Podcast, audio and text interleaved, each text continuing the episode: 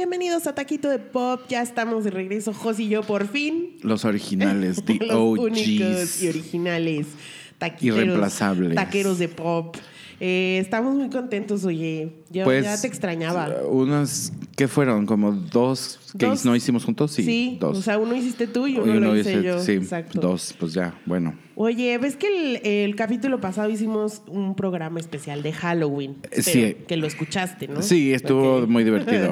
Oye, ¿ves que hablamos de que estábamos como un poco ansiosos de saber de que se iba a disfrazar Heidi Klum? Sí. Y la verdad Tan tararán. no, no decepcionó.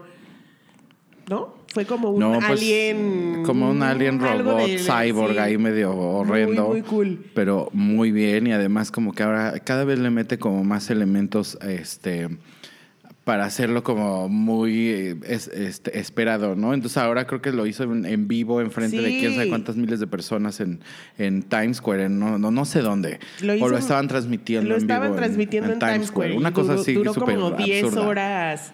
No, pero sí, se sí hizo un meet and greet como para que la gente se tomara fotos Sí, con sí. ella ahí. Entonces, a lo mejor como que estaban arreglándola en algún lugar súper cerca, y la seguro. movieron. Y sabes qué? Está padre que siempre in- incluye a sus maridos como en bueno, el pues, disfraz. pues es que tiene que ir con ellos. Pues sí, Entonces, pero los modo que ella vaya de no mames y el güey así como de, ah, pues se puso unas orejitas de gato. pues muy capaz. No, ella los obliga. Los obliga. Los obliga Sí, porque el marido tampoco se veía así como Pero se veía having padre. fun. Se veía padre su disfraz.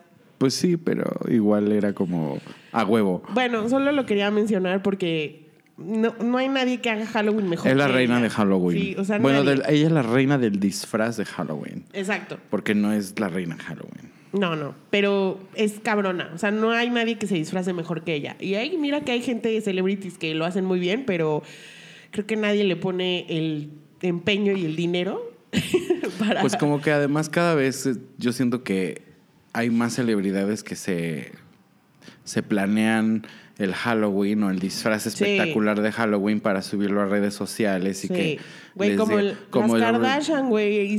entre todas fueron 30 disfraces. tan imbéciles. Locas. No tienen ni que gastar el dinero. Este, no, pero y Lisa Rena, por ejemplo, que la mencionaron que se vistió de J-Lo, a mí se me hizo brutal. O sea, entonces hay muchos, muchos, muchos eh, ya celebridades que, que se ponen a, a- a planear su, su Halloween para tener ese, ese Es exposure y Exacto, también- de la prensa. Sí, pero también siento que es gente que le gusta, porque el que no le gusta, güey, se pone las Bueno, sí, orejitas y a la verga. de acuerdo. ¿no? Oye, hablando de cosas de Halloween, Ajá. ya anunciaron, bueno, no, no, no oficialmente anunciaron una secuela de Hocus Pocus, No, ya, o sea, pero Hoy ya Ajá. se supone que salió una noticia que decía que ya, ahora sí, Sarah Jessica Parker había dicho que las tres ya habían firmado. Primero eran como rumores y luego eran como, ah, pues a lo mejor sí, pero todavía no nos dicen nada. Y que- ahora ya dijeron que sí. como que primero Beth Midler dijo, ay, nos encantaría, todas estamos on board, pero no confirmó nada, ¿no? Y después ahora ya lo de Sarah Michelle. ah, Sara, no. Sarah Jessica Parker ya dijo que sí. Obviamente es, eh, es como para Disney Plus, eh, que es la plataforma tipo Netflix de, Sí, sí, de sí, de Disney. Eh, pero pues igual va a haber millones de, de personas. Que, o sea, que lo están invirtiendo muchísimo, ¿no? sí, ese, eh, pero. Disney le va a venir a partir el hocico a varias. Aunque yo, fíjate que no, yo no pagaría por tener, o sea, yo no soy muy Disney Lo- fan en ese sentido. No, pero creo que Disney va a traer Hulu. Ah, pues sí, es que Hulu se lo- no, tiene, No, una, nadie, y nadie lo tenemos. tiene una serie buena, No, ¿cuál? eh, Handmaid's Tale. No, y tiene este The Act y tiene, o sea, tiene varias. Ah, bueno, pero como tres, no tiene tantas tampoco. No, bueno. Es que además en Hulu pasan a las Real Housewives. Ay, tú por eso lo quieres. Bueno, güey. O sea, mi Netflix sería ver Housewives todo el puto día. Oye, y otra buena noticia que leímos esta semana es que por ahí se rumora eh, que Portishead va a sacar un disco en 2020. Dios nos haga el milagro. Después de 11 años de no hacer nada. Dios no bueno, lo de- sí hacen porque hacen conciertos, pero no, no habían sacado un disco nuevo. Pues el último fue Third, que salió ya hace un muy buen rato. Sí. O sea, yo creo que tiene más de cinco años ese. No, ese. pues yo leí que hace 11 años no, no sacaban un Pues en una de esas. Ha de haber sido, sí, no sé, Debe de haber sido por ahí de 2010. Sí, como 2010 porque era la época Ándale. de Lynn Rainbows de, de Radiohead. Este, yo ruego Yo estoy muy feliz. porque yo creo que no, a lo mejor no lo vas a ver de esa manera, pero para mí el mejor concierto al que yo he ido fue al de Portishead. Estoy- y fue en el El Corona Capital. Capital Pitero. 100% de acuerdo contigo. No que sé ha por sido qué. el mejor concierto del Corona Capital que yo he escuchado en No, todas yo las eh, ediciones que he el ido. mejor concierto que he ido en mi vida. Sí. En mi vida. Es que fue espectacular. Yo también, yo también me acuerdo que salimos así de muy extasiados. Como de Sí, qué pedo que acabamos de Sí, ver, qué muy, es muy esto. cabrón. O sea, what? No me imagino verlos a lo mejor ya en un concierto de ellos. Sí. Yo creo que debe ser espectacular. Debe de ser increíble. Por, eh, Massive Attack los vi en, en, en- en el Auditorio Nacional y como que decía, no sé qué esperar realmente en- de un show en vivo de Massive Attack. Y fue también una cosa impresionante, o sea, impresionante. Y siento que ellos, o sea, Portishead en ese formato ya de, de, de auditorio más, o de, de- de un lugar más como en... en- en- Y, y de ellos, ¿no? O sea, en un concierto de ellos en un lugar donde a lo mejor la acústica también sea muchísimo mejor que al aire libre, o sea, auditivamente y sonoramente debe de ser impresionante. Sí, pues buen- buena noticia. Según esto, por ahí alguien de... Están en el Festival Primavera en Barcelona Ajá. y alguien del festival confirmó como que lo habían escuchado por ahí que lo dijo la banda. Entonces, no sé si sea rumor o ya sea algo muy cierto, pero eh, ojalá que sí. Pues señora Beth Gibbons y compañía, Por favor, a trabajar. Háganos el favor. Oye, Josa, no sé si ya les habíamos. Fíjate que esto no me acuerdo, creo que sí ya lo hemos mencionado. Lo mencionaste tú con Gerardo, ¿no? Lo de Martin Scorsese con Marvel. Bueno, la primera ronda de, Exacto. de críticas y de peluceos a, a Marvel. Marvel. Este, y ahora pues salió una noticia, ya un, una aclaración. Él quiso hacer una aclaración de las de las de esas De declaraciones sí, sí, y escribió una pieza como de opinión para creo que el New York Times, una cosa así, donde él decía que pues, o sea, a lo mejor se había expresado muy Mal. eh, no mal, pero como muy exageradamente, pero que sí creía que, que el, el- el hecho de que los estudios estuvieran privilegiando eh, con recursos y con todo lo que, lo que uh, eh, se necesita para hacer una película, a, a películas que no tienen ningún tipo de contenido artístico o desde su punto de vista también creo De acuerdo. que no es que no es artístico, Artístico. pues que obviamente este, las películas eh, o el arte sufría, ¿no? Este, como consecuencia de,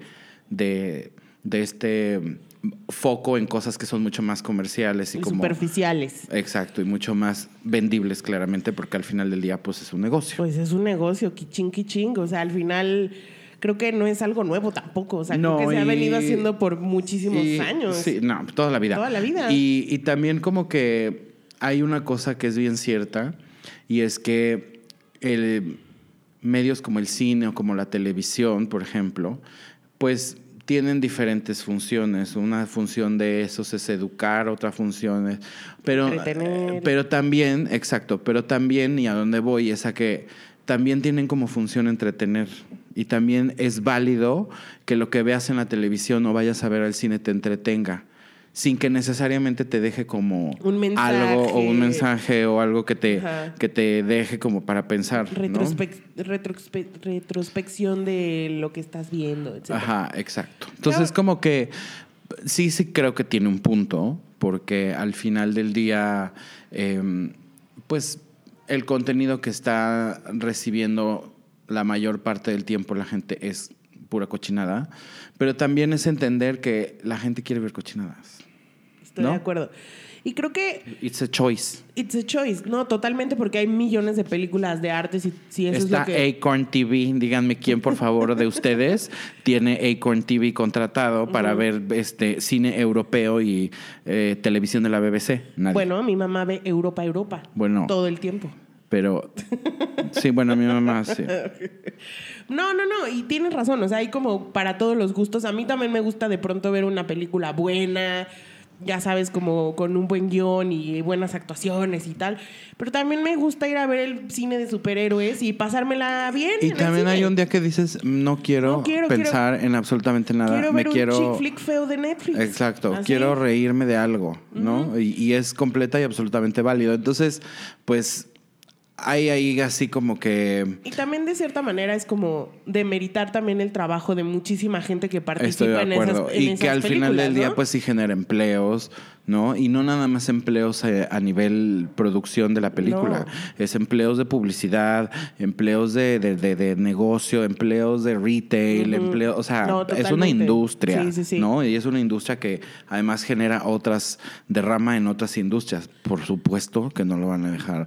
O sea, es parte de la economía de Estados Unidos. Como, ay, no, vamos a hacer una película de arte con Martin Scorsese todo el tiempo. Pues no, no se no, puede. Y, y no, y creo que na- no, no, no sería un buen balance para No, nada. claro que no. Que él siga haciendo sus películas, porque al final él es un director ya reconocido que si pide dinero a un estudio se lo van a dar. Claro. Entonces, no, o sea, él va a poder seguir haciendo lo que le gusta. Entonces, también dejar que otras personas hagan otro tipo de Y cosas. de todos modos, todo lo que hace se lo aplauden. O sea, Sí. no le han dejado de aplaudir como No, para que esté sí. celoso, ya sabes. sí, exacto.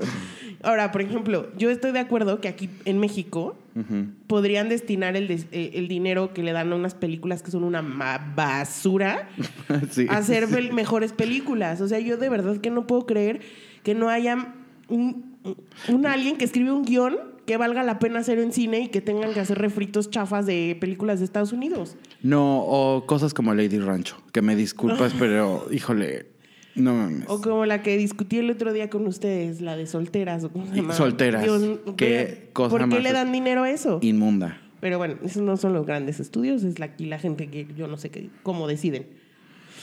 Oye, bueno, hablando de estudios, resulta que Paramount, Ajá. que ha hecho como estas biopics de... ¿Ves que aquí en México tenemos nuestras series como de José José, el Bronco y así? En el- en el- La de Paquita, la del de- barrio. la de Mariposa de Barrio, de, De- de Jenny. en Estados Unidos o bueno, en, en el resto del mundo, pues están haciendo ahora las biopics, ¿no? Están como muy de moda. Oh ya God. salió Bohemian Rhapsody, ya salió Rocketman. Y ahora con ese éxito van a hacer una de los Bee Gees. Guácala. Yo por un lado digo, ok, No, de Por- entrada, guácala. O sea, te voy a decir por qué. Ajá. La historia de los Bee Gees tiene mucho drama. Hay mucho drama. con bueno, eran una familia este, escandalosita. No, es que sí, o sea, mucha droga, Bueno, mucho no alcohol. escandalosa, más bien como con mucha mu- cosa. Mucho mental issue, sí. Este, entonces, Ay, pero no sé qué hueva. pues sí. Que te hagan la biopic de los Carpenters, por ejemplo, para que Ay, te cuenten la, la historia de la Karen Carpenter que se murió de bulímica. Sí, que te cuenten la historia de Dolly Parton. Que te cuenten la historia de de Cher. Janis. De Cher. No, Janis no es como para. Janis es más para una película. Este... Pues una biopic de Janis, pobrecita, también sufrió mucho porque se Ah, sentía fea. Sí. Sí, que te cuenten esas cosas, pero pues honestamente Güey, es los que- Bee Gees- bueno, es que te que digo algo, la verdad es que yo tengo a ti no te bloqueado eh, gusta la música disco. De los 70 lo tengo, o sea, la- el disco lo tengo bloqueado y la verdad es que no sé qué tan grandes son los Es Bee que Gees, son super pero yo huge. supongo que Sí. son, o sea, No, no, no, no tienes una idea. O sea, son vendedorcísimos de álbums. Y luego te digo que aún, o sea, pero o sea, Sí. siguen vi- vivos. solo Barry. Ah, Barry sigue vivo. Que además era muy amigo de Michael Jackson. Y cuando estaba involucrado en todos los juicios, él salía y lo defendía. Ah, a su ya. amigo. ok, ok.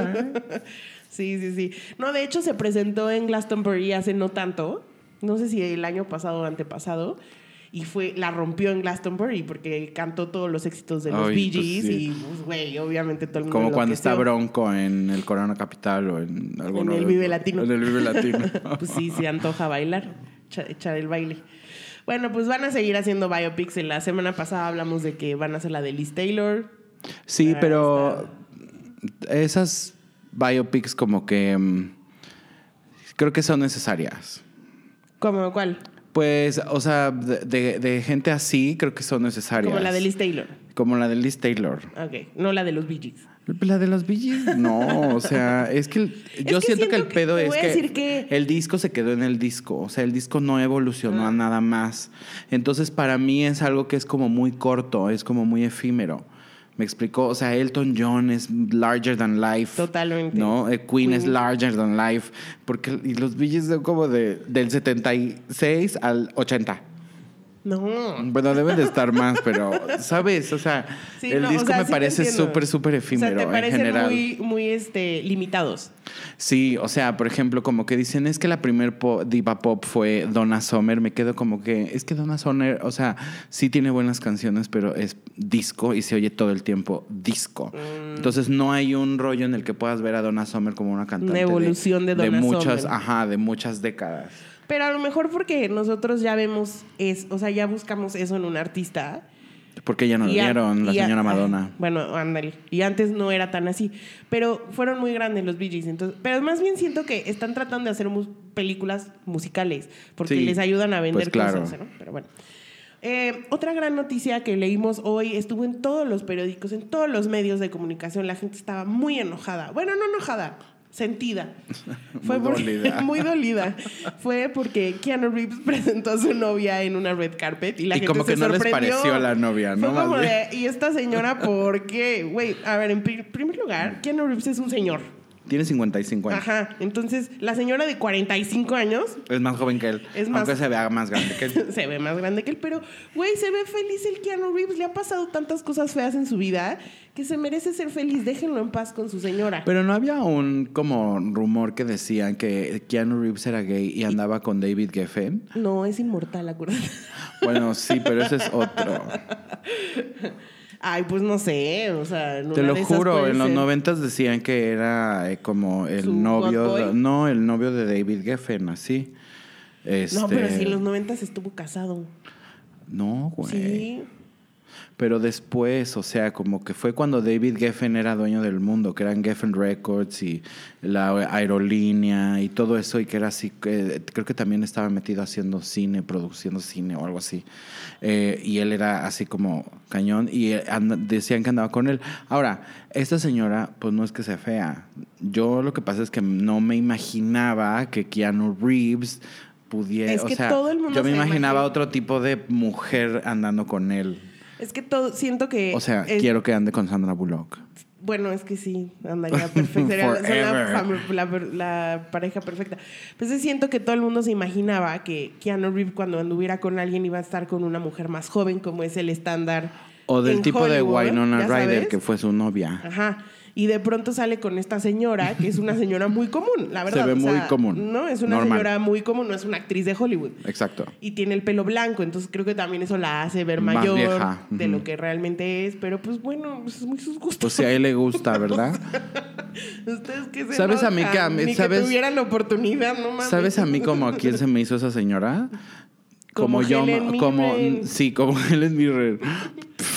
sí, es cierto. No, pero yo me la imaginé como Nani de los Muppet Babies. Ah, sí, Siento se que así era como- como así una como una señora viejita. Pues está bien, no sé. Yo digo que muy bien. Good for you, Keanu. Ya no Fel- eres el novio de internet. No, sí, sí, va a seguir siendo, pero pues ahora está con Nani de los Muppets. Su novia. Ok. Oye, Josa, a ver, no estuviste el programa pasado porque te fuiste de vacaciones Ajá. y te fuiste a dos países muy bonitos. Bellos. Bellos, bellos. Uno fue a UK, bueno, fuiste a Londres Ajá. específicamente, y fuiste a Madrid. A la Madrid. A la Madrid. Entonces quería ah, que platicáramos de dos cosas mm, de esos países. Entonces, Ajá. bueno, la primera cosa que queríamos platicar es como del Britpop. Ok. ¿Qué te parece el Britpop? ¿Te gusta? ¿No te gusta? Pues el Britpop también es de esas, de esas cosas que me parecen ridículas. Que me da igual. No, no me da igual, pero como que me parece muy absurdo porque el Britpop son como siete bandas. Ah, literal. Entonces Literal. es como... No, y, y- y la mitad de las canciones que son así como un éxito de, de- del Britpop son de Oasis. Y la otra mitad son de Blur. Entonces es como... mm, Y luego... Se puede llamar. Y la variedad. Se podría llamar un movimiento algo de siete bandas. Ajá, exacto. Pero al final, mira, sí fue algo importante porque fue como una respuesta o contracultura al grunge de Estados Unidos. Sí. Estaba el grunge en todo su apogeo con Nirvana y Pearl Jam y así, y estos salieron como de a decir como de, ew, no, we're too British. We operate. Exacto, entonces sacaron como estas canciones que eran como un poco más... mm, Que más alegres, ma- no más alegres, pero más upbeat. Sí, el grunge era muy, muy, muy, muy denso y muy de- depresivo. sí, exacto. Entonces eras más upbeat y muy catchy. También era como un rock alternativo súper catchy. Pero también siento que tenían. Oasis tiene canciones así como medio. oh, como. Tiene muchas canciones eh, como esas que dices, pero siento que Oasis también tiene canciones como muy complejas de repente. Sí. O sea, no tan, tan, tan ligeras. Y fíjate, ahorita que hablabas de los Bee Gees, me vino a la mente esto porque dijiste, es que es como del 77 al 80. Realmente el Britpop fue como del 93 al 97. O sea, fueron cuatro años. Cuando it. llegaron las Spice Girls a romperles el hocico a todos y a decirles bye, Girl Power. Girl power, bye, white boys. Sí, literal. Porque ellas fueron, yo creo que el, el siguiente fenómeno este, en. No, en- ellas en- detuvieron el en Britpop mundo. así de, a ver, espérame tantito, vamos nosotras, así, tal cual. Pero una de las cosas súper interesantes fue que entre el 94 y el 95 se dio The Battle of the Britpop y estaban los medios obsesionados con The Battle of the Britpop, que era Blur contra Oasis. Y obviamente tú sabes que los hermanos Gallagher son súper turbo hocicones. Sí. Entonces, obviamente decían mil cosas de los de Blur. Damon, Damon Albarn, que tampoco es como. Muy el- callado. El más callado de. El más prudente y el más callado también decía cosas de ellos. Y también como decía, verduleras. También decía como de, hey, pues si el glam rock vino a, a quitar a los hippies, pues nosotros vamos a quitar a lo- al grunge. Y es como, hey, no, no pasó eso. En realidad no. ¿Y sabes qué? Que quedaron como estúpidas.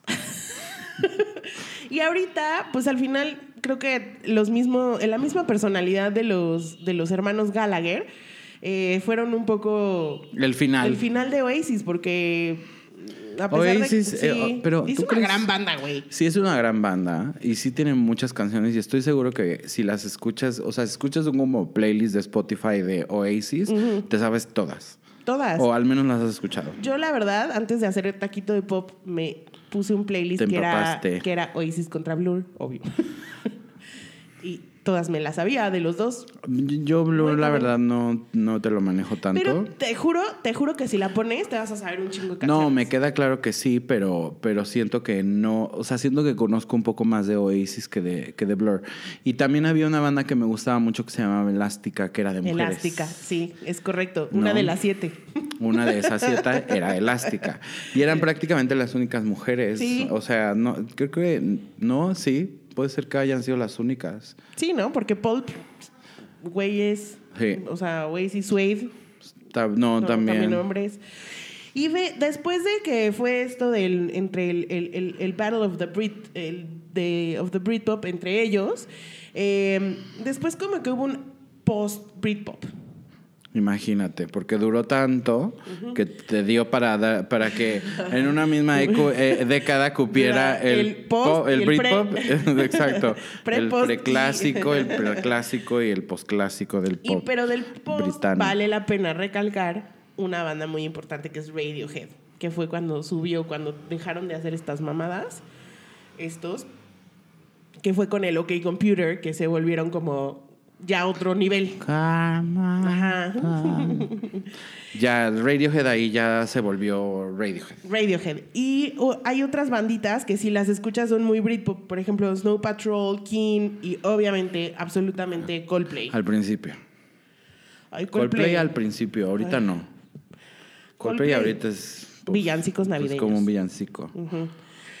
Y también, pues a estos, o sea, Travis, por ejemplo, Stereophonics también. Sí. The Verb, obviamente que tuvo un. ¿Cómo se llama este hombre sin ese del Velvet Underground? No, ¿cómo se llamaba ese güey?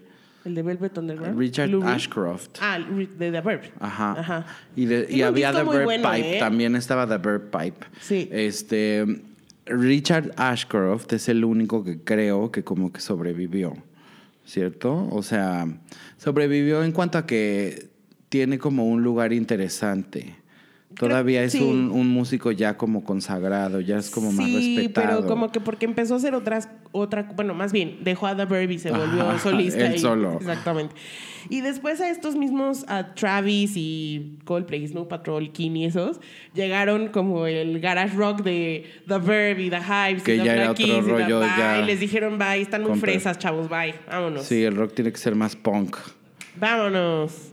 Y por ahí dicen que un, hubo un second wave del Britpop, que son como Kaiser Chiefs, Arctic Monkeys, Block Party, pero ya a mí me parece que es como un poco más rock, electrónico, ¿ya sabes? O sea, como pop. ¿Cómo se llamaban esos de muy famosos de esa época? Que son este Franz Ferdinand, ¿no? También que son como Pero esos, esos son, están más como en el, pues sí, como con los Strokes y Ajá. Franz Ferdinand y, sí, y The, The Killers. Exacto. Como los, las bandas de Buga. y los White Stripes. pues Bueno, un sí. poco, sí. Oye, entonces, bueno, estuve viendo como cuáles eran el top 10 de canciones A ver, del vas a ver. Britpop según NM, NME. Te lo digo, te lo dije Ahí y te vas a ver. Ahí te va. Para que se sorprendan, amigos. Ahí te va. 10. The Universal de Blur. Blur. 9. Trash de Suede. Bueno. 8. Girls and Boys. Blur. Van dos. 7. Animal Ni- Nitrate. Suede. Van dos de Suede. 6. Common People de Pulp. Que es buenísima. Buenísima. Y creo que debería también estar Disco 2000 de Pulp. Pues sí. Porque es muy maravillosa. 5. Wonderwall de Oasis. Una. 4. Cigarettes and Alcohol de Oasis. Dos. Van empatados. 3. Supersonic de Oasis. Ya les se las. 2. Don't Look Back in Anger de Oasis. Y 1. Live Forever de Oasis. Tienen cinco. O sea, la mitad de la lista es Oasis. la otra Oasis mitad ganó. es Entonces, podemos decir que The Battle of the. of La ganó Oasis. Britpop ganó Oasis En también. todo en- sentido, ¿eh? En ese año ganaron todos los premios. O sea, le ganaron todos los premios. Mejor artista alternativa, mejor. Todos ganaron. Y además yo no sé la verdad quién me caiga peor, si Liam Gallagher o Damon Albarn, ¿eh? A mí, Liam Gallagher. A mí A me mí- parece que Damon Albarn se salva porque hizo un gran proyecto con gorilas después. Ay, no, pero ese Sí. señor tiene como 700 bandas al mismo tiempo. No puedo Sí. con él. Es correcto. Pero quiero hacer también una mención honorífica a Ah, hombre. otras bandas A ver, del Britpop. Ajá. Para que no nos quedemos nada más con las tres que escuchamos ahorita. con las únicas Con que las hay. cuatro. Con las cuatro que están en el top ten. Supergrass. We are young. Exacto. Elástica, que ya la mencionaste, estas chavas. Los Super Furry Animals también. Y los. Y No it. te los manejo esos. Y that's it. Felicidades al Britpop. No, felicidades a Oasis por haber ganado the Battle of the Bands. Sí, the Battle of the Britpop. Of the Britpop. ¿Tú crees que ahorita haya como, o sea, que vuelva a salir algún movimiento como de ese estilo? O sea, como... ¿En, Londres? pues en o en Londres o en Estados Unidos o en el mundo. No, yo creo que no. No sé. Yo creo que el rock ya no, ya no, ya, ya está un poco muerto. Pues Marilyn Manson lo predijo. lo predijo. Rock, Rock is, dead. than dead. Y yo creo que tenía Es que toda la razón, pero es que ya siento que todo el tema del hip hop ya se lo... Sí, ya son los nuevos superstars, ya no es el rock. Exacto. Pero también Y siento- por ahí vienen los reggaetoneros, ¿eh? Te Pero-. También siento que es como. O sea, como que eh, lo que pasa ahora es que ya se mezclan muchos géneros. Entonces ya no podrías decir que esta banda solo es rock, porque también tiene un poco de country, y también tiene un poco de pop, y también tiene un poco de Pues electro. ahorita y hay, bandas de grandes, o sea. Muse está, este, ¿no? Foo Fighters. Foo Fighters y... Todavía y- está Metallica ahí. No, y hay estas como más chiquitas, ah, digo, no chiquitas, pero bueno, Interpol y todas esas que todavía están ahí como Claro. dando tumbos, pero esas ya son bandas muy, muy, muy grandes también. Entonces, yo no, yo no he visto que realmente, y debe de haber, ¿eh? pero yo no he visto eh, o no he descubierto nuevas bandas como de rock, que sean como bandas chiquitas todavía, ¿no? Como empezaban un poco todas esas bandas, Franz Ferdinand y todas esas que dijimos, empezaban siendo así como banditas Sí, ahí banditas de chiquitas. de bar. No, de bar y luego seguían, subían, subían, subían y explotaban. Y ahorita como que no siento, a pesar de que hay como más festivales y hay como más lugares donde pueden ser este, ex- expuestos, siento que no hay así como una banda que digas, ah, esta como que en unos años va a ser la banda de, de- de- No, del yo- mundo. sí, porque no. siento que ya está muy muerto un poco.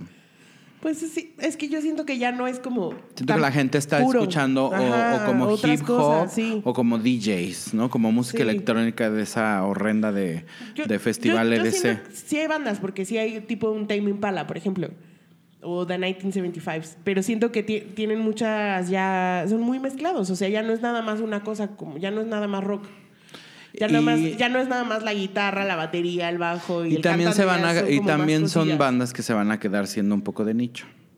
Totalmente de acuerdo. O sea, Sí. porque ya no, te digo, ya no siento que haya eh, a nivel masivo como sea, un interés en ya- el ya- rock como lo hay en Ya otros no va a volver géneros. a, a ver un, un Rolling Stones o ya no va a volver a ver. Pues o sea, quién sabe, digo, ojalá y sí, pero, pero para donde siento que está yendo todo, No creo, porque justo Mm. también habíamos hablado ya que tampoco hay estas grandes estrellas del pop, tampoco. O sea, ya no. ya se ha diversificado tanto que ya no hay una que digas, no mames, es la estrella. Sí, ya son. Más que Beyoncé, bueno, pero Beyoncé Ariana hace muchas Grande cosas ahorita como para que- las chavitas ándale. es así como the shit. Este, pero lo que les está pasando, por ejemplo, a incluso a Lady Gaga, pero a, a Katy Perry, a Miley Cyrus, es que están como envejeciendo. Y las, las niñas que crecieron con ellas ya crecieron, pero las, las que siguen de ellas ya no están interesadas en ellas, ya quieren a la más chavita, que es Ariana Grande y, y todas estas. A la niña de los moños, ¿cómo se llama? Ah, a Jojo Siwa. Eh, pero esa es todavía de, de las De Twins. esa es la siguiente sí. Ariana Grande. Exacto. Esa, esa niña va a ser la siguiente A Ariana ver, Grande. a ver cómo se destapa cuando, A ver cómo, sí. cuando tenga 18, a ver qué. Pues, exacto. A todas- a entonces, como que, entonces como que siento que el rock también ya está como en otras. El- el- el- siento que ahorita lo que te digo, lo que sí, lo que yo creo que la gente está escuchando más y consumiendo más es, bueno, obviamente, este eh, hip hop, ¿no? Y todo lo que tenga que ver como con música urbana, digo, Totalmente. rap, trap, este, todas esas cosas. igual que el reggaetón, ¿no? Reggaetón en, en, en, en todo el, el tema como de latinos y pues música electrónica, ¿no? Los europeos Sí, los son de que música sí. electrónica de DJ de Tiesto y esas este, basuras. Entonces, este creo que pues sí, el rock está un poco en, agonía. El el Britpop, pues. No, no, el Britpop está más, Más muerto, sí. Este- Ese se quedó en los noventas, fue una época muy bonita, yo la verdad que la recuerdo con mucho cariño. sí me gustaban estas bandas. Pero next. Pero pues ya, o sea, y yo estoy como en las nuevas generaciones, yo también escucho un chingo de hip hop. Sí, tú, tú eres así, la Sí. Lady Kendrick Lamar. Yo le digo, Melanie, ¿por qué escuchas como tanto rap? O sea, tus reproducciones de Spotify es como Kendrick Lamar y luego como Jay-Z y luego como Kanye West. Le digo, Ah, bueno, no Kanye, escucho- pero no, este, ¿cómo se llama? Childish Gambino. Sí. Este, ¿y ¿qué otro te Chance gusta? El, el. Chance the Rapper, el Drake no te gusta. No, no me gusta Drake. Pero Me bueno, digo, es- está padre, lo que pasa es que yo pues no lo aguanto tanto. Sí, no sé. Bueno, el otro día hablamos del hip hop y el... Hablarás. Oye, bueno, entonces ya, bueno, este movimiento que murió ya fue. ya fue, entonces nos vamos a pasar a otro país con otro movimiento que también murió. Que también murió, pero que dejó Pero cosas mucho más vivo, ¿eh? interesantes. ¿No? Sí. Y pues está más bien ya como evolucionado y depurado y no como muy re- muy reinterpretado. Totalmente. Bueno, pues estamos hablando, obviamente, de la movida madrileña, que... pues, De fue- los ochentas, Fue, fue- fue un ¿no? movimiento de músicos y pintores y fotógrafos y cineastas y toda la escena artística como muy disciplinaria que literal como que eferveció cuando... Salió como cuando- una olla express. Sí, cuando Franco se murió, eh, España estaba como sumergido en un... Ay, como en un letargo de... de Todo era escaso, todo era y todo eh, muy militarizado y muy como by the todo era un crimen, todo Exacto, entonces, pues obviamente la gente joven estaba ansiosa de salir y, y expresarse y no podían hacerlo porque pues los mataban, ¿no? Entonces, cuando se muere Franco, obviamente así explotan. explotó y fue un exceso de todo.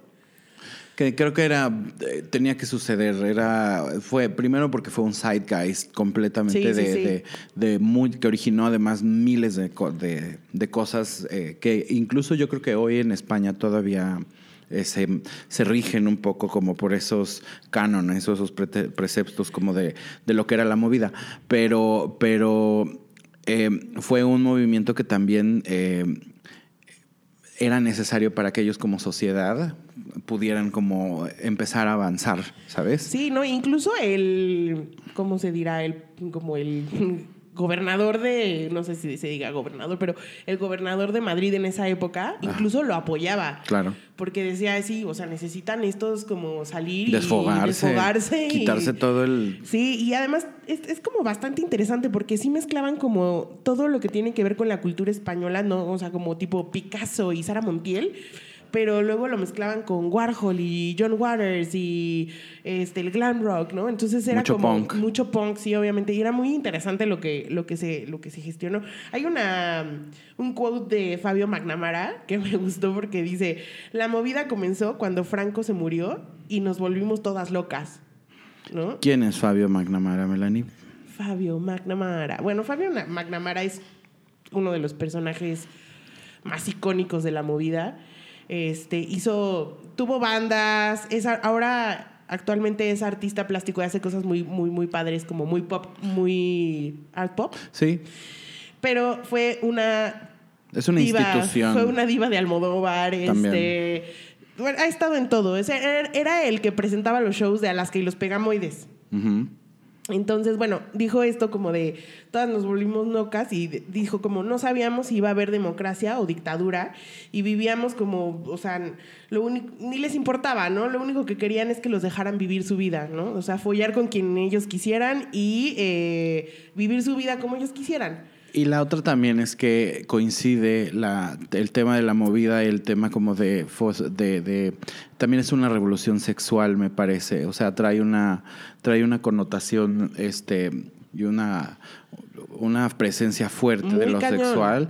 Y coincide también con el- el- la crisis del, del SIDA en, en Estados Unidos y toda esta explosión de, que justo pasa en esa época. Entonces, en, en un escenario donde hay tanta eh, liberti- libertad ya llevada al libertinaje y donde hubo tanta represión y ahora claro, hay tanta es que libertad. probar esa libertad de, Claramente no los- supieron el límite. No supieron el límite y bueno, pues también hay, hay mucho de, de ese tema, este, incluso hasta en, en eh, canciones, por ejemplo, de Mecano, que Mecano no es de la movida este, madrileña, aunque es un medio resultado, o navega entre la movida y el pop. No, no, es que más bien era como al mismo tiempo un poco, pero lo- los peluceaban mucho lo de la, los de la movida porque eran muy fresones. Porque eran muy fresas, Ajá. pero ellos tienen una canción que se llama El fallo positivo y que habla justamente de eso. Entonces creo que, creo que eh, la, la movida madrileña y yo creo que el, el- el- el Madrid y, y- y en general la España de los de los ochentas en este, en este momento ha de haber sido bien interesante Súper. y, y- y bien divertida también, ¿no? Totalmente. Y, y fíjate qué chistoso que se marca como el inicio de la movida. O sea, se marca si hay un, un punto específico donde empieza la movida. Sí. Que es el, el- el concierto homenaje a Canito, que era, eh, se había muerto un, el baterista de una banda que se llamaba de, este, Tos. Y se llamaba José Enrique Cano y se muere en un accidente. Entonces se juntan todos los artistas que, que son representantes de la movida. Entre ellos, evidentemente, eh, o sea, por ejemplo, digo, obviamente Alaska y los Pegamoides que son súper reconocidos, pero Nacha Pop, estaban los zombies, estaban Ruby y los casinos, los secretos. eh, Caca Deluxe. Esa caca deluxe, incluso. Radio Futura, que sí llegó a México. Este Tino Casal, que fue como también artista plástico de la movida muy interesante. Y eso era como la parte musical. Lo que está. El We Are the World para este hombre. el We Are the World. Español, Te amamos, tía. Canito. Pues el, el We Are the World es en el 85, o sea este que... fue, literal, fue en 1980 y fue cuando. Ah, en el 80. Ajá. Pero no en la movida madrileña estaba en su apogeo como en el 85 por ahí, ¿no? Es que, justo te en- digo que lo mencionan como muy específico en todos lados que este concierto fue el inicio de la movida madrileña. Ok. Como que se juntaron y tuvo un boom. Incluso hay un concierto por ahí que hacen que junta a 15 mil personas. La televisión estaba interesado en ellos. Tenían muchos este, fanzines y muchas em, revistas y prensa que lo empezó a difundir por todo el país y obviamente en otros lugares como Barcelona y Galicia y en otros lados Bilbao. empiezan a salir también este tipo de, de- de grupos y tal. Y lo que es muy interesante es que esto no se quedó nada más en la música, o sea, estaba por otro Trascendió. lado, sí, estaba por otro lado, tienes a Pedro Almodóvar que sale de la, de la movida y sa- saca su película Pepe y Lucy Bomb y las otras chicas del montón en 1980 y justo sale este Fabio McNamara de Travesti. Ah, ok. Sí, Esa no me la sabía. Ajá, y el Mario, la verdad es que Fabio fue un personajazo porque fue de esos que fue de los primeros que fue como muy andrógino, cisgender, este, travesti, en el ojo público totalmente, en una época donde imagínate que dos años antes te mataban por ser gay. No mames. Entonces, este, sí fue como una apertura muy importante. Perdón, es que José estaba estornudando. Ay, perdón. No quise estornudar fuerte. Continúa, Carmela, por favor. Y por ejemplo, en el, en el mundo de la moda, eh, como que reconocen a Agatha Ruiz de la Prada como Que parte de la movida. Todo eso, Ajá. sí. Y siento que obviamente eh, la movida pues no ha muerto del todo, ¿no? O sea, la movida, a pesar de que obviamente Almodóvar ya se volvió super Hollywood, o no se volvió super Hollywood, pero ya es Almodóvar, pues, o sea, ya es reconocido a nivel mundial por todas las películas que ha hecho. Y No, y Este, esas películas sí ya son una historia un poco más armada. Pero el- las del- las narrativa- del principio son buenísimas. sí. Porque sí retratan mucho la España de ese entonces, Sí, estoy de acuerdo. ¿no? Este, Toda la cocaína que se metían. que- no, no, no, y todos se metían de todo, o sea, pero muy Con todos. Y de hecho, muchos de los exponentes de la movida, pues se murieron de, o de, obre- de sobredosis o, O de de, sida, SIDA, de pues sí, VIH. pues sí. Todos, muchísimos. Sí. Em, ahorita creo que Alaska, que nosotros amamos, Pues es la madre un poco, porque- como la imagen viva de la movida todavía. Sí, ¿no? es, es del, yo obviamente no, no sé, pero yo creo que debe de ser, si no la, si no la más importante de todos ellos, viva. Este, Pues yo creo que la que me- entre ella y Almodóvar son los que trascendieron Claro. más a, a otro a otro nivel Ya, de sí, estoy de acuerdo. ¿Sabes? Porque por, por un lado Alaska sigue siendo música con Fangoria, pero también se ha vuelto una mujer muy reconocida en los medios porque es muy culta, Es muy inteligente. Es muy inteligente. Es muy querida aquí en México, o sea, Sí. siempre que viene tiene muchísimo, o sea, la gente la quiere muchísimo. Este, y también Sí, es como de culto. Alaska Sí, es muy. un rollo de culto. Sí. Y la verdad es, es que es una mujer que al menos yo tengo en mi lista como de personas que me gustaría conocer. No, no, no porque sea famosa ni nada, pero, Pero como personas que me, con ella, sentarme sí. a platicar con De ella y echarme una buena platicada Sí. con ella, yo creo que debe ser muy interesante. Sí, incluso siento que Mario Bagrizo, el esposo de Alaska, es como no le tocó a él tanto la movida porque es más joven. No, pero es un pero es un estudioso de la movida. Sí, muy. ¿No? Y además él escribió la autobiografía biografía de, de- de Fabio, Fabio. McNamara. Y em, oye, ¿tú crees que la bueno, no, no te preguntaba hace rato que sí, la movida es la madre de la moderna? Estoy pero por ¿Sí? supuesto, las, las modernas, las modernas vienen, yo creo que igual son estudiosas de la movida. Claro. Y sí. son un resultado también de, de- de- de la movida, pero años después, o sea, de cómo evolucionó más bien la movida.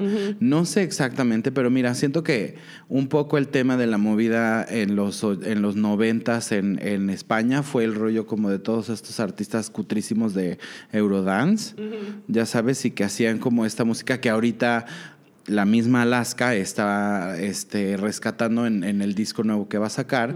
Son ahora como covers de puros artistas españoles de los noventas. Entonces, pues hay muchos que no conozco, obviamente. Pero hay otras que dices, no mames, ¿a poco esta era... Los que dices, este, ¿no? Que te den, que me den. que me den, que me coma el tigre. Eso es coca, tacha, perico, tururú. Moderna, de mierda. Moderna de mierda. Ese es otro. Pero bueno, el caso es que eh, siento que las modernas, pues también son un. Son un. un una, Hijo, ¿no? No, Como- es como como. un- Una comunidad de gente que también se expresó de cierta manera, pero si te fijas como que tienen también esta onda de, eh, de libertad. y Sí, de- totalmente. aunque digo, ya en, el dos, en los 2000 es como que siento que pues no muy reprimidas ya estaban, ¿no? ¿no? yo creo que todavía hay muchos lugares donde hay mucha represión. Entonces, Sí, también sí. ver esta gente que es como súper libre y que no sabe si es hombre, mujer, si le gusta, no le gusta, si se pone pelo verde o pelo azul o... Si trae uña o no. No, o sea, da igual.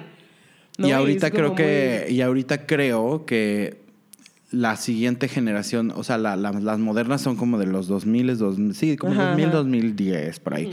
Y siento que ahora la nueva generación son los reggaetoneros, Totalmente. ¿no? Es- Totalmente. es- es- en look, en todo. En- y además en este pedo de que es también una protesta, el reggaetón siento que también es una protesta porque como todo el mundo pelucea el reggaetón, porque es, ¿no? Ahí échense las, las ta- tarugadas que dijo Alex Sintek alguna vez del reggaetón, pero, pero al final del día el reggaetón también creo que es una contracultura y es algo con lo que mucha gente se está identificando y es algo que cuando se acabe, si es que se acaba, este va a ser también como recordado como un momento como muy específico De la historia de la música. de la música, Totalmente. de este y social un poco, Sí, ¿no? Porque no- ya no- trasciende, ya hay ahora diseñadores que están haciendo, ¿no? Este colecciones basadas un poco como en o, o- o grandes marcas que ya están haciendo moda. reggaetoneros haciendo moda J como Balvin. Balvin. o marcas cabronas como Dior y como Vuitton y como Moschino y, Y- como y- este. Ah, Vuitton, sí, no todas esas. Que ya están ahora queriendo vestir a reggaetoneros Totalmente. ¿no? entonces ya Sí. Maluma lo ves o sea de pies a cabeza En Gucci. en diseñador y a Balvin y a todos es, a Wisin, a Yandel No, todos y el- esos y- andan vestidos o sea look- head to toes ¿eh? Y el look de, por ejemplo, de Bad Bunny, que también siento que es súper moderna, mucho color, es súper andrógico, la uñita larga, los lentecitos chiquitos, o sea, como, que, que, sí mucha... canta mucho sobre de cómo se las va a tumbar, pero también lo ves besuqueándose con un güey. Exacto, sí, ¿No? sí, que es como un poco, este, eh, como el símbolo de nuestra época. Y ¿no? lo que trae También. la- la- los chavos, la, la gente, los chavos, ¿eh? yo hablando como Los chavos. los chavos. No, lo que trae la gente joven ahorita. El tío Jos. No, su- yo ya, sí. Ya, estoy, estoy más en el en el en el límite de la chavorruquez Ya, que, sí. de, que de la Chávez. Sí, también a veces por eso nos cuesta tanto trabajo. A mí el reggaetón particularmente no me gusta. Me gusta más el trap. Siento que, no sé, me gusta más, pero no sé. Me gusta el look, o sea, me gusta el look del reggaetón. No me gusta la música. Entiendo. Sí, a mí el reggaetón pues me da igual un poco. Ay, es que O cuando sea, no lo escucho, pero si lo Cuando vas a escucho una digo, fiesta pues ya. que ponen tres horas de reggaetón, ya te quieres dar un tiro, la neta. Sí, es cierto. Habiendo tanta música tan bonita. Ay, como de- los de los La música ochentas. tan bonita, oye. Bueno, ya terminamos de hablar de la de estas dos grandes movimientos culturales y musicales que fue el Punto. Britpop, Britpop y la movida madrileña. A mí personalmente me, me interesa más o me gusta, me llama más la atención la movida. Se me hace que hay cosas más interesantes. Pero, ¿por qué no me dices tus taquitos? Pues ahí te va. Mi taquito de pop en esta ocasión va para Liam Payne de One Direction. Bueno, él era de. Ajá, era Bueno, de. no sabemos porque dicen que se van a reunir a algún punto. Hope not. Pero este, este chavo hizo una campaña con Hugo Boss de, del underwear de Hugo Boss y salieron esta semana las fotos. Mamma mía. Mamma mía. Sí, se lo recomiendo, búsquelo. Liam Payne, este, Boss. Lo va a poner José en su Instagram para que lo No. vean. No, porque además ni lo van a poder ver. Sí lo van a poder ver. Yo se los pongo. Bueno, y mi taquito de mierda es para Delta Airlines. Ok. Esta aerolínea este, decidió que iba a censurar una escena de la película Booksmart, donde una de las protagonistas tiene como eh, una escena sexual con otra chava. ¿Y cómo crees que la, la censuraron y la quitaron? ¿Cómo? Pues así, de que cómo crees que... que Ah, la, o sea, la escena la quitaron, la editaron. la recortaron. Ajá. Copy paste. Ajá, entonces muchos, muchos Quedaron como de pe- gente, la, la- o sea, vio. Ya la habían visto. eh, y entonces fueron y empezaron a tuitear en social media como de... ¿Pero qué hacía la escena? Perdón. te- Eran dos niños que estaban besando. Ah, o sea, ush. literal. Porque además no hay una escena de sexo. Este. Y entonces, como que. mm, Por eso salieron después. Este. Y hubo otras, ¿no? Que también habían censurado. De Delta. Eh, seguro sí, pero a mí la que me interesa que no censuren es Booksmart, porque me gusta mucho. Eh, y salió este, la protagonista, Vinny, Vinny Fe- Fi- eh, Feinstein. Feinstein. No, no es Feinstein. Sí, Feinstein, sí. Sí, Vinny Feinstein salió este, pues a decir que no mamen, ¿no? O sea, que hay películas en donde cortan a la gente a la mitad y eso Ajá. está bien, pero que, que ¿Y dos cuál niñas fue, el, se... cuál fue el pretexto de Delta Airlines? ¿Que no era apropiado para niños? Sí, pero, o sea, no es una película de entrada apropiada para niños. Como que no es algo que yo como papá le pondría a mi hijo o mi hija. Porque ya sé que no es una película para niños. No está ni siquiera rankeada para niños. No está en la sección de películas No. para niños. Pero te voy a decir una cosa. A mí me tocó ir una vez en un avión y haz de cuenta que yo veía la pantalla del señor que estaba delante y venía viendo Deadpool 1, toda la escena donde cogen y el niño de adelante venía así. O sea, bueno, ojos, ¿para qué te quiero? Entonces, que se me hace una estupidez, entonces no pongas ninguna película rated R en, en, en la, en las- en- en la aerolínea y ya está. No la censures. Como que también siento que ese tipo de cosas son, son em, cosas que a la aerolínea le debe dar igual.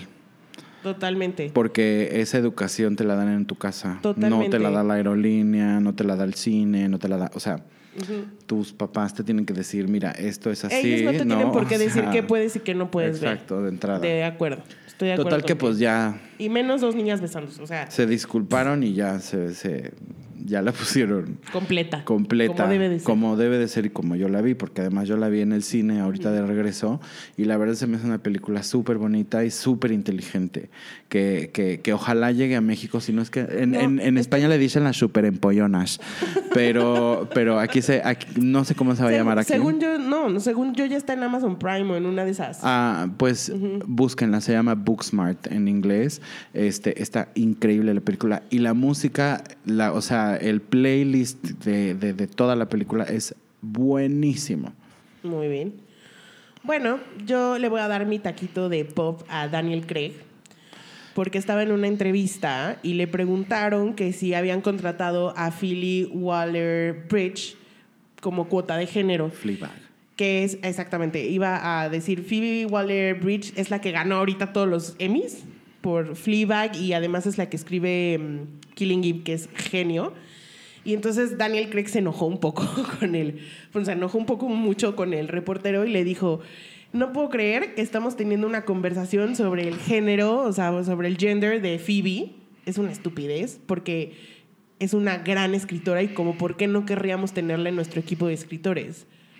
¿no? Y le dijo como de, ya sé a dónde va tu conversación, tú lo eres que un imbécil. Eres un imbécil, sí, ¿por qué? O sea, ¿por qué quieres hacer esto sobre si es mujer o no? Ajá. Si, si sus, sus, digamos que sus credenciales hablan por sí solas. ¿Cómo hay gente pendeja todavía, verdad? Entonces, good, o sea, qué bueno que Daniel Craig, o sea, que, que los hombres ya están en estas, dando estas entrevistas que les preguntan esas cosas y ya se molestan, ¿no? O sea, ya dicen como, neta, güey, o sea, me vas a preguntar eso, bye. Sí, estoy de Ah, acuerdo. No sé. Y mi taquito de mierda va a ser para la señorita Emma Watson. Porque eh, decidió que eh, ahora ya no se, se dice que uno está soltera, sino se dice que estás self-partnered. Ay, qué pendeja. Entonces, pues ya no, ya no eres. ¿Por qué en- endulzarlo? ¿Por qué aderezarlo? O sea, ¿por qué creer que eh, Auto- ser sola está mal? ¿No? pues, no- Y no- no ser entiendo- sola como mujer además está no mal. entiendo es como- tampoco como... la palabra soltero. O sea, ¿qué tiene de malo ser soltero? O sea, la Ajá. palabra en sí es ofen o sea, es, no es ofensivo, no es nada. Es simplemente. una tarada. Es decir, no tengo una pareja. O lo puedes decir así si quieres. Hermione tonta. Pero siento que el mencionar como I'm self-partner y lo dijo porque dijo que es como eh, cuando tienes 30 años y no tienes novio, que todo el mundo te pregunta que como para cuándo vas a salir, que entonces les tienes que contestar como de no, yo soy self-partner, o sea, estoy bien conmigo misma. Ay, have several seats, Hermione. O sea. Sí, creo que se lo toma demasiado en serio, la neta. o sea, Mamadencias de, de, de mamonas. Sí. Así, tal Sí, cual. Sí, sí lo creo. Entonces, mira, que se coma el Babosa. taquito de mierda. De mierda. Y siga auto partnering herself. self-partnering. Exacto. Auto que, ¿cómo sería en español? Oye, le quiero dar un taquito de pop así como súper especial a la, a la señora este, Kids, Bo- Kids Bob's Karen. Este, es una señora que se puso súper loca porque alguien se le metió en el coche y la del Uber la, la- la empezó a grabar y como que la señora se le metió como en la ventana del coche así, le decía cosas, pero o sea, es como si Amy Schumer, haz de cuenta, te, te regañara. Entonces la gente le puso Karen porque pues of Obvio, course es una Karen. es una Karen y le dijo, le dice la mona así como de, tú eres una bitch, ¿no? Le dice la, la señora esta. Y la del coche le dice, pues es que yo no creo que, que calling me names, o sea, este, estés resolviendo algo y además tus hijos te van a escuchar. Me dijo, no, no me escuchan. Y le dice, ¿tienes la ventana abierta? Dijo, sí, pero mis hijos están escuchando a Kids Bop. Entonces no escuchan lo que te estoy diciendo, ¿no? Y así es como el burn más grande que le pudo haber hecho. Y la señora se volvió vi- eh, viral. Entonces no, es, no tardan en aparecer en Jimmy ¿Qué es- Fallon, en Ellen. Kids Bop es una cosa que no entiendo, pero es como de YouTube o algo así. Ajá. Y es de que hacen versiones como de niños cantadas por niños, este, de canciones como de gente Ah, grande. ya. Y se las ponen a los niños en el coche y los vuelven locos. Ok. Entonces, bueno, la señora seguramente se volvió loca de tanto escuchar Kids, este. Kids Bop. Lo que pasa es que ¿no? como soy self-partnered, no, No, no sé, entiendes. no sé lo que hacen los no, niños. pero búsquenlo. En BuzzFeed salió y está muy divertido porque todos los memes que hicieron están muy, muy divertidos. Es una mención honorífica a Taquito Pop. Perfecto, taquito de meme. Taquito de meme. Pues muy bien, nos vemos entonces la siguiente semana. Esperemos que ya vamos a regresar a nuestro horario original, Sí. ¿no? Que son los lunes. Solo no es que no estábamos como preparados para hacerlo por todos los viajes y todos los compromisos laborales que teníamos, pero ya lo regresamos a la rutina Y normal. porque el episodio de Halloween tenía que salir en Halloween. Totalmente de acuerdo. Pues bueno, gracias ambulancia por arruinarnos el final El de final. Taquito de Pop. Bye. Estúpida. Bye.